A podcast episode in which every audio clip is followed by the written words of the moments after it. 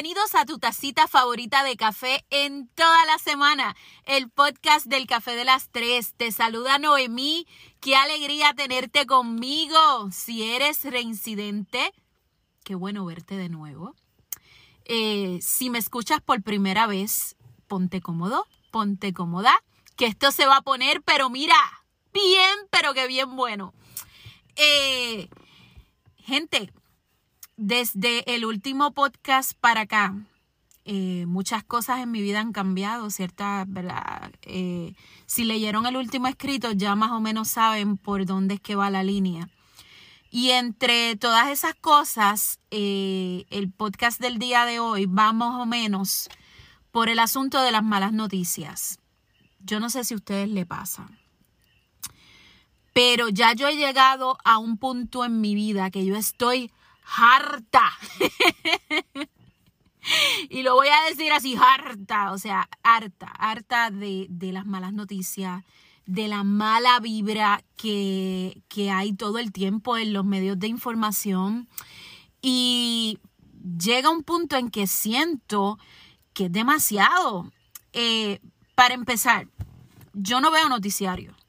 Y eso es un regaño que yo me llevo de Doña Mami de cada rato. Y eso no es de ahora, eso es de siempre. Yo no veo noticiario. Este, yo casi siempre me informo por, pues, por medios digitales, por periódico digital, por las redes sociales, pero no, no veo noticiarios, no me gustan. Y aparte de que no veo casi televisión. ¿Por qué digo que, que doña mami a veces me regaña? Porque dice, mira que si viene un huracán, tú eres la última que te enteras. Cuando eso pues realmente no es cierto, porque eh, usualmente las redes sociales tiran las informaciones más rápido que la mayoría de los noticiarios. Pero eh, yo me vine a dar cuenta eh, cuánto me afectaba este asunto de las noticias. Yo me remonto a enero del 2019, ¿se acuerdan cuando comenzaron el asunto de los terremotos?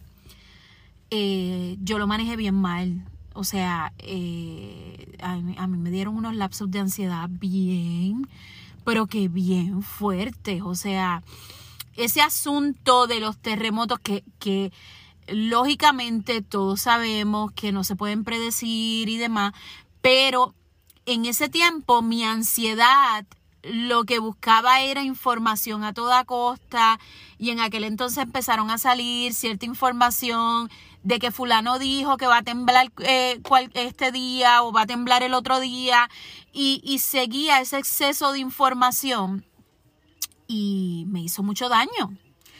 Entonces, eh, no cabe duda que nosotros todos estamos expuestos a un montón de información y eso se presta para que muchos medios eh, se aprovechen de esa situación para brindar información que no precisamente es una información confiable. Eh, por esto de la guerra de los likes, este, los famosos likes que, que la gente es adicta a eso, y digo la gente, los medios, todo porque algo se vaya, se vaya viral y no miden las consecuencias de que, de que quizás esa información le puede hacer daño a una persona que está con un caso de depresión, con un cuadro clínico de ansiedad. Eh, aquí lo más importante es que eh, la información se vaya viral. Entonces, ahora mismo, nosotros tenemos encima lo de la ola criminal, que tú entras a, a cualquier medio, ves cualquier noticiario y, y las noticias que dan son tan desalentadoras que tú dices, no, estamos viviendo la peor ola criminal en la historia de Puerto Rico. No me digas que tú no lo has pensado. O sea, tú después que tú terminas de ver eh, las noticias, tú dices, no, no, no, no, no. O sea, se nos está hundiendo el país con tanta criminalidad. Eh, te hablan de la pandemia, te hablan de, de la guerra de, la, de los vacunados contra los no vacunados. O sea, eso es algo que, ah, el cuento de nunca acabar. Eh, el alza de los precios del combustible, el alza de los alimentos, el asunto de la luz con, con Luma. O sea, son tantas y tantas cosas que es inevitable que lleguemos a un punto en donde estamos exageradamente agobiados con el asunto de la información.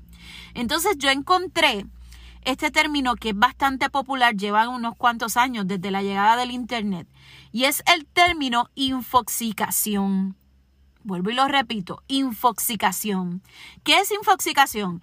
Es una sobrecarga informativa. O sea, cuando tanta informa tenemos tanta información que no somos capaces de digerirla de forma correcta. Mira, desde la llegada del Internet existe una gran cantidad de información al alcance de todo. Esto no pasaba antes, esto no le pasaba a tu mamá, no le pasaba a sus abuelos, porque usualmente la generación de los abuelos, cuando mucho era el periódico, ¿verdad? Este, claro, y, como decimos, los chismes, los de pueblo pero no tenían este acceso a tantísima información, a tantos puntos de vista como lo tenemos ahora nosotros. Oye, ¿ustedes recuerdan cuando tú querías buscar información acerca de un autor? ¿Qué teníamos que hacer? Pues mira, en la enciclopedia cumbre, la, la famosa enciclopedia cumbre, eh, o buscar si eran palabras, las definiciones en un diccionario. Ahora mismo ya todo eso lo podemos conseguir en la red. Y aunque la red ha sido, eh, digamos, un avance increíble, porque si no fuera por todo eso, ahora mismo yo no estuviera hablando con ustedes en este podcast.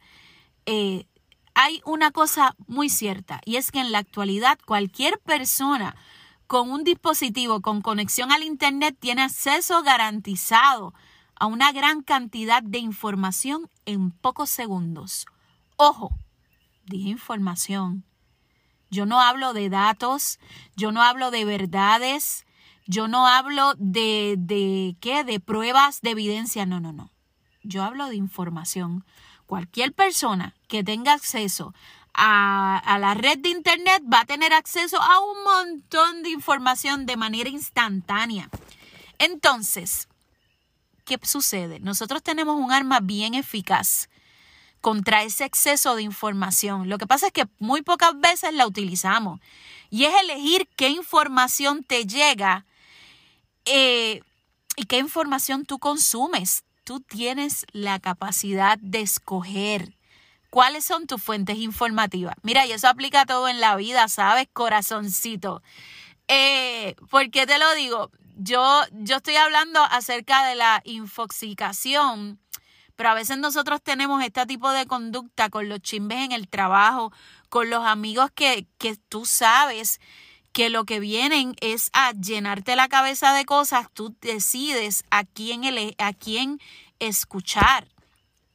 Entonces, cuando tú te sientes cargado de información, cuando tú sientes que ya tú no puedes bregar con eso, entonces es momento de evaluar.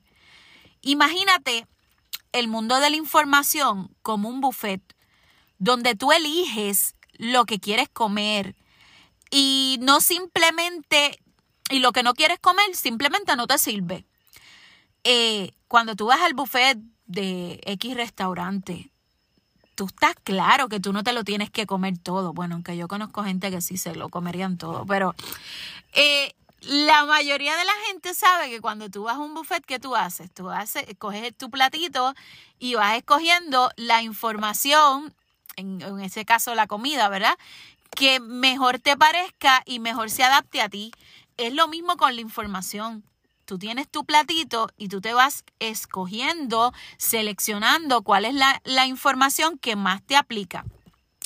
Cuando tú vas al buffet, el problema mayor de algunos es que deciden probarlo todo, hartarse, incluso hasta empacharse, porque dicen, ese, ese dinerito yo le voy a sacar este, el valor. Pero todo en exceso hace daño, e incluso la información también. ¿Cómo tú sabes si tú estás eh, pasando por un proceso de infoxicación? Mira, cuando tú ves las noticias, ves cualquier eh, sobre un tema en particular y sientes un sentimiento de agobio, de angustia, eh, un sentimiento de catástrofe como el que estabas eh, describiendo ahorita, es como tú decir, ay, vamos de mal en peor y esto no va a mejorar. Este, estamos llegando al final de los tiempos. Eh, otra, otro síntoma es cuando tú tienes, eh, a veces te metes en las redes sociales y sigues viendo tanta cosa y sientes un sentimiento de intranquilidad, agotamiento, eh, cuando sientes que no puedes dejar de pensar en el asunto. Aquí me remonto otra vez en el, en el tiempo de los terremotos, meterse a las redes sociales, para mí era terrible, terrible, porque todo el mundo tenía una opinión, todo el mundo compartía cosas a lo loco y era bien difícil para ti tratar de discernir en qué información era correcta y cuál no. Eh, otro, sientes estrés con tan solo mencionar el tema. Mira, eh, hace un tiempito atrás, cuando hubo el asunto de que se estaban robando los niños, eh, a mi mamá, eh, de solo mencionarle el tema, se ponía bien mal. Incluso cuando lo veía en las noticias y todo el tiempo era, mira, que se están robando los niños y demás. Entonces, a veces no es que las cosas no estén pasando, y nosotros queramos tener una venda y decir, no, no, no, no está pasando nada. Es que a veces le damos tanto color a las cosas. Eh, y es bueno mantenerse informado, es bueno educarse, pero llega un punto en que, en que es demasiado y la responsabilidad no es de los medios, o sea, los medios siempre van a seguir informando a lo loco. La responsabilidad es tuya de decidir qué, qué información tú vas a consumir. Y entonces para eso yo te voy a dar unas preguntas guía. La primera, ¿sobre qué quiero estar informado? ¿Qué es lo que yo necesito? Eh, esta es una pregunta que es bastante clave, pero muy pocas veces nosotros eh, la formulamos a nosotros mismos. Eh, esta pregunta hace posible distinguir entre lo que es información y entre lo que es información que deseo. Cada vez consumimos más y más información de forma casual. Información que viene a nosotros sin buscarla. Y eso es parte también por el algoritmo de las redes sociales, que quizás en otro momento pues hablaremos acerca de eso. En este podcast yo me quiero concentrar más en ¿Cómo vamos a trabajar con toda esa información que a veces llega a ti? Pues de forma inevitable. A veces tú no estás buscando nada y viene alguien y por Messenger te envían algo por, por WhatsApp y demás y tú tratas de no buscar sobre el tema, pero todo el mundo tiene una opinión. Entonces, ¿qué es lo más importante? Saber dónde tú buscas tu información.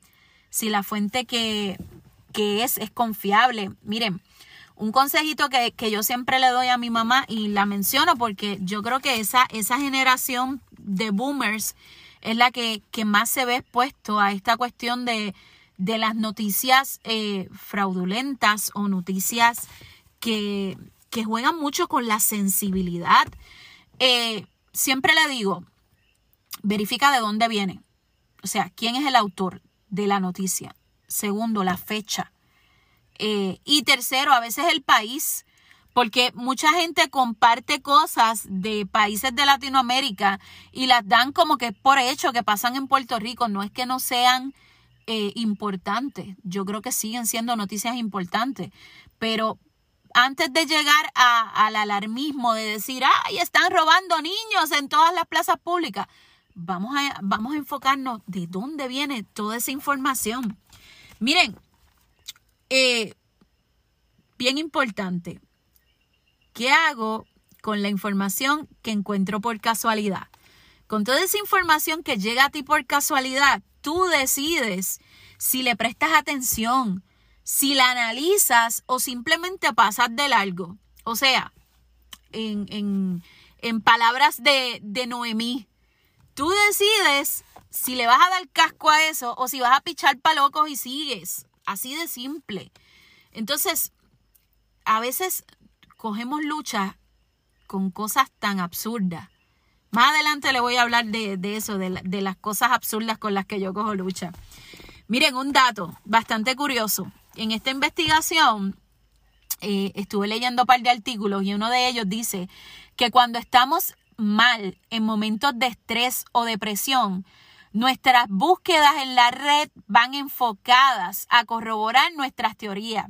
O sea que cuando tú estás triste, deprimido, eh, frustrado o incluso molesto por algún tema, tus búsquedas en la red van a buscar aliados que no precisamente te darán respuestas positivas, simplemente reforzarán tu estado de ánimo. Por ejemplo, en el caso cuando tú estás rabioso con el gobierno, este, o con cualquier persona del gobierno, vas y te metes a la red y eh, pones en el buscador quizás el problema odio al gobierno y allá salen dos o tres este, publicaciones que lo que hacen es fomentar esa, esa sensación de incomodidad, de rabia. Eh, ¿Qué podemos hacer al respecto? Pues mira, lo primero que te puedo decir, rétate a ti mismo. Eh, este asunto de la, del exceso de información no es algo que va a desaparecer. Al contrario, es algo con lo que nosotros tenemos que aprender a vivir. Entonces, cuando vivimos en un mundo tan, tan aprisa, que estamos criando hijos, que estamos trabajando, que estamos en la calle, que estamos haciendo 40 cosas, yo creo que más que nunca tenemos que cuidar nuestra salud mental. Eh, yo creo que esta generación es una generación que tiene acceso a, tanta información que su salud mental se ve afectada. Y va desde los niños hasta nosotros, los adultos, hasta eh, los ancianos, todos estamos expuestos a una cantidad de información que puede ser dañina, que puede ser nociva, entonces, es nuestra responsabilidad decidir eh, cuidar nuestro templo, que, en este caso pues es, nuestra salud mental. Aléjate, desconéctate de las redes sociales de vez en cuando.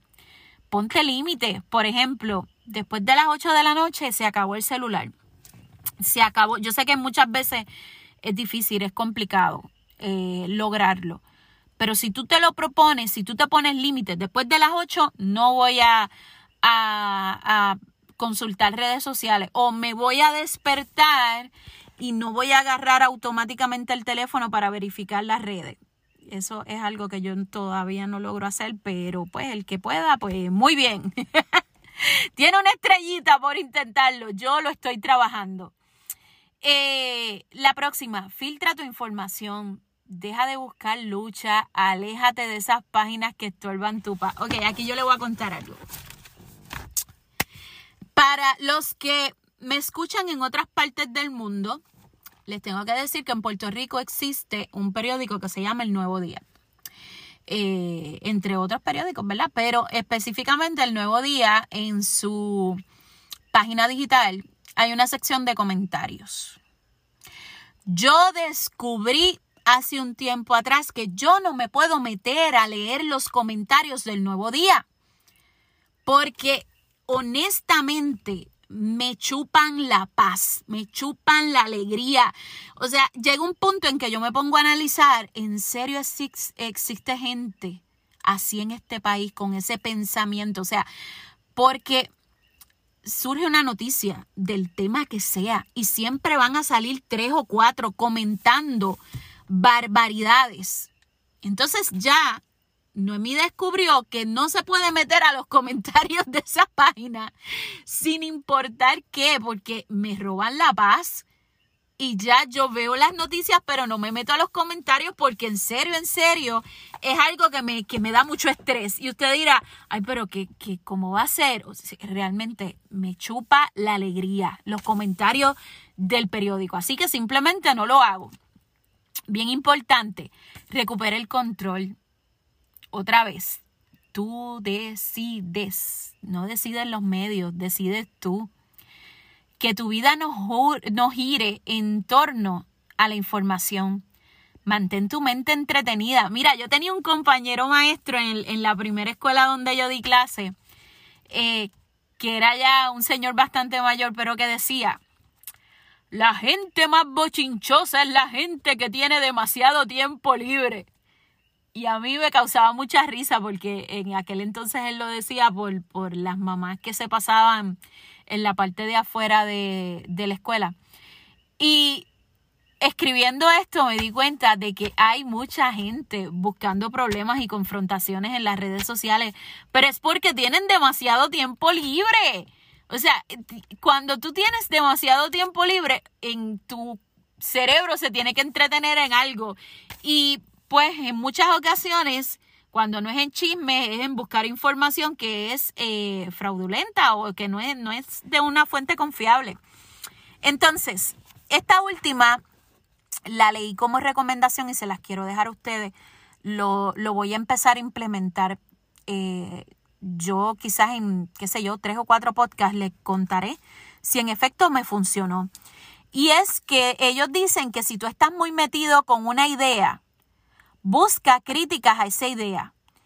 Críticas a aquello de lo cual estés absolutamente convencido. Por ejemplo, si tú crees que el Club Barcelona es el mejor equipo de fútbol del mundo, tú estás absolutamente convencido de que eso es así, busca críticas acerca sobre el Club Barcelona. Y yo sé que, que suena quizás un tanto contradictorio, pero me gustó porque yo he predicado mucho en este podcast acerca de que yo no creo que existan verdades absolutas. Y entonces, eh, a veces nosotros necesitamos retarnos y buscar eh, que se nos sacudan los cimientos que no todo el tiempo tener la razón, no todo el tiempo buscar aliados. Eh, busca que de esas cosas que tú estás completamente seguro, busca crítica. Y entonces así podrás tener tu propio criterio y no simplemente basado en el exceso de información. Gente, una, uno de los grandes motivos que yo le grabo este podcast el día de hoy es porque en ocasiones cuando hay diferentes eventos tristes en la vida de una persona, hay muchísima información rodando. Y esa información, en vez de ayudar, lo que hace es perjudicar. Y la gente sigue compartiendo esa información errónea, eh, sin quizás tener la delicadeza de que pueden haber terceros, puede haber una familia que sufra, puede haber eh, puede haber gente que sufran las consecuencias simplemente por compartir información, por tener like, por tener, eh, eh, qué sé yo, una cantidad de seguidores. Eh, vamos a hacer uso de las redes sociales siempre y cuando teniendo en cuenta de que están para servirnos, no para que nosotros les sirvamos. los dejo hasta aquí llegó el episodio del día de hoy. Muchísimas gracias por escucharme. Comparte este episodio con todo aquel que ustedes crean que le pueda servir. Vete a la página de Facebook y dame mucho, mucho amor. Déjame saber si te gustó este tema y qué otro tema te gustaría más escuchar de El Café de las Tres. Hasta la próxima.